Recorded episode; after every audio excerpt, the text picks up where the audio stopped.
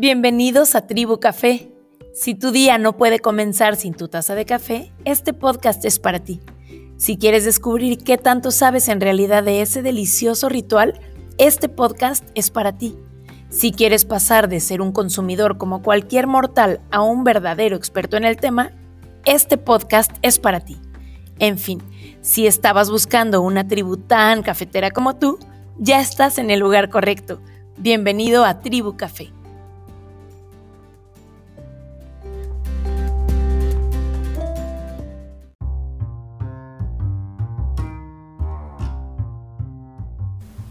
Hola, hola, qué chido que estén de nuevo por acá, muchas gracias. En el episodio expreso de hoy quiero compartirles por qué no es recomendable tomar café soluble.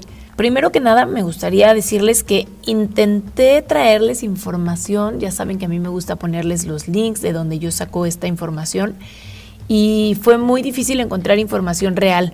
Hay muchísima mala información que no está ni sustentada ni, ni basada en algo confiable entonces, pues primero les recomiendo que si quieren comprobar esto, que es lo que yo siempre les recomiendo, que no lo crean nada más, sino que vayan y lo investiguen y lo comprueben ustedes mismos. Traten de acercarse con un profesional, alguien que esté realmente involucrado con los procesos del café bien hecho, para que les platiquen o les pregunten todas sus dudas y entonces podamos realmente tener la certeza de cuál es el proceso del café soluble y por qué no es bueno tomarlo.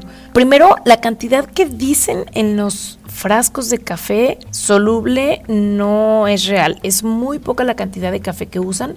Incluso hay teorías que dicen eh, que tienen revoltura de garbanzo o de maíz y que solamente un, un pequeño porcentaje es realmente café. En estos análisis he encontrado información que hasta el 40% son granos de maíz o de garbanzo y además vienen pues azúcares, dependiendo, hay muchos tipos también de cafés solubles y muchos precios, entonces no me gustaría generalizarlo, pero esto es lo que sucede en la mayoría de los cafés. Uno de los procesos de solubilización es la deshidratación, que lo convierten en unos pequeños cristales que son los que sí los pulverizan o los que se vuelven así pulverizados para poderse solubilizar con el agua o con la leche. Y ya se podrán imaginar lo que yo pienso sobre este tipo de tratamientos en el grano. También, por supuesto, que es eh, un café que, como ya lo he hablado en, en diferentes ocasiones, pues no se cosecha manualmente, es desde la forma industrializada en la que lo recolectan, pues ya hablamos de cafés de baja calidad. Además, por precio, muchos, por no decir que todos los cafés solubles, son de la variedad robusta, que es de menor calidad que la arábica, entonces todo eso va bajando costos.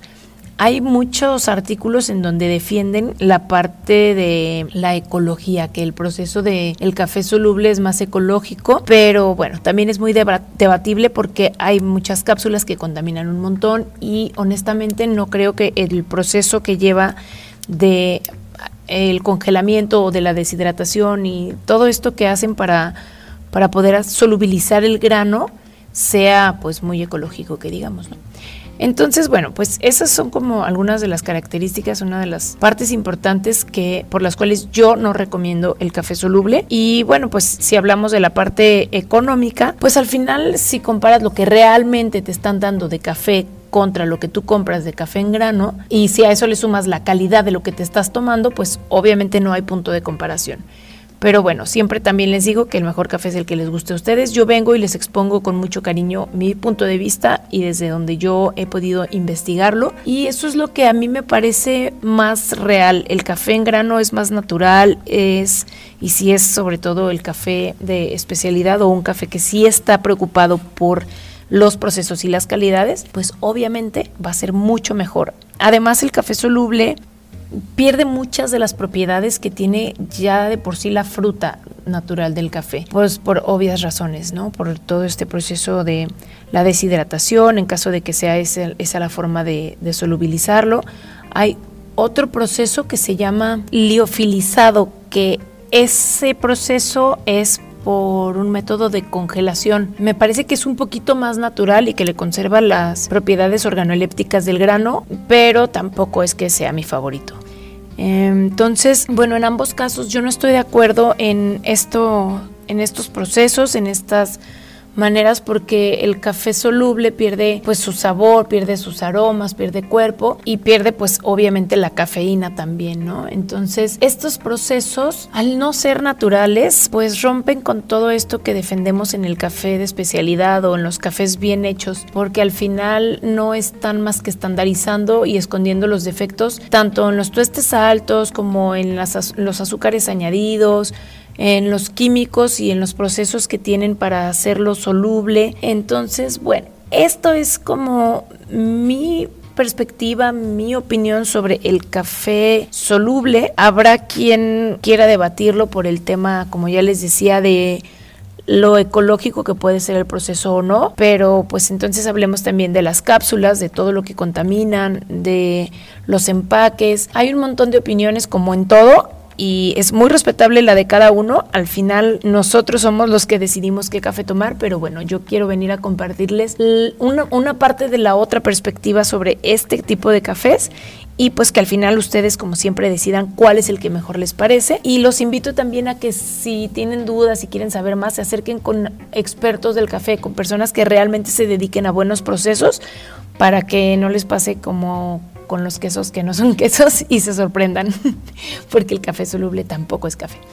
De hecho, estoy esperando un artículo que en junio, julio, por ahí me parece de este año, en la revista del consumidor prometió sobre los cafés solubles, pero no salió. Entonces, pues también en el momento que salga por ahí se los puedo compartir para que ustedes vayan y lo revisen también y nos digan qué opinan sobre ese artículo que está próximo a venir. Eh, también me gustaría decirles, como ya les comenté hace rato, que en toda esa búsqueda de información que, que quise traerles por acá, la realidad es que los, los artículos que, que, leí pues no sustentan sus opiniones en algo real, entonces les dejo un link con una entrevista que vi hoy realizada por Café Sapiente, la, entrevista no es de hoy, es de hace unos días, en donde pueden escuchar algo de la voz de Jorge Sotomayor, que es el campeón nacional de tueste del 2019, y Fabricio Esencio, bicampeón nacional de barismo, que para los que somos de acá de Guadalajara seguramente no, no les sorprende sus nombres, son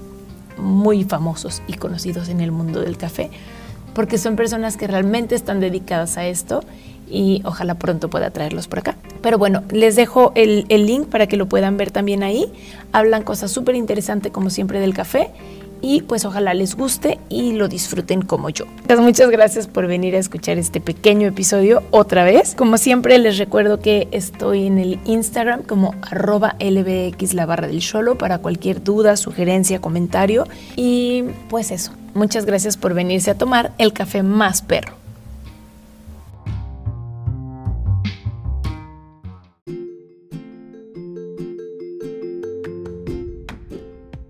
Este fue el episodio expreso de Tribu Café.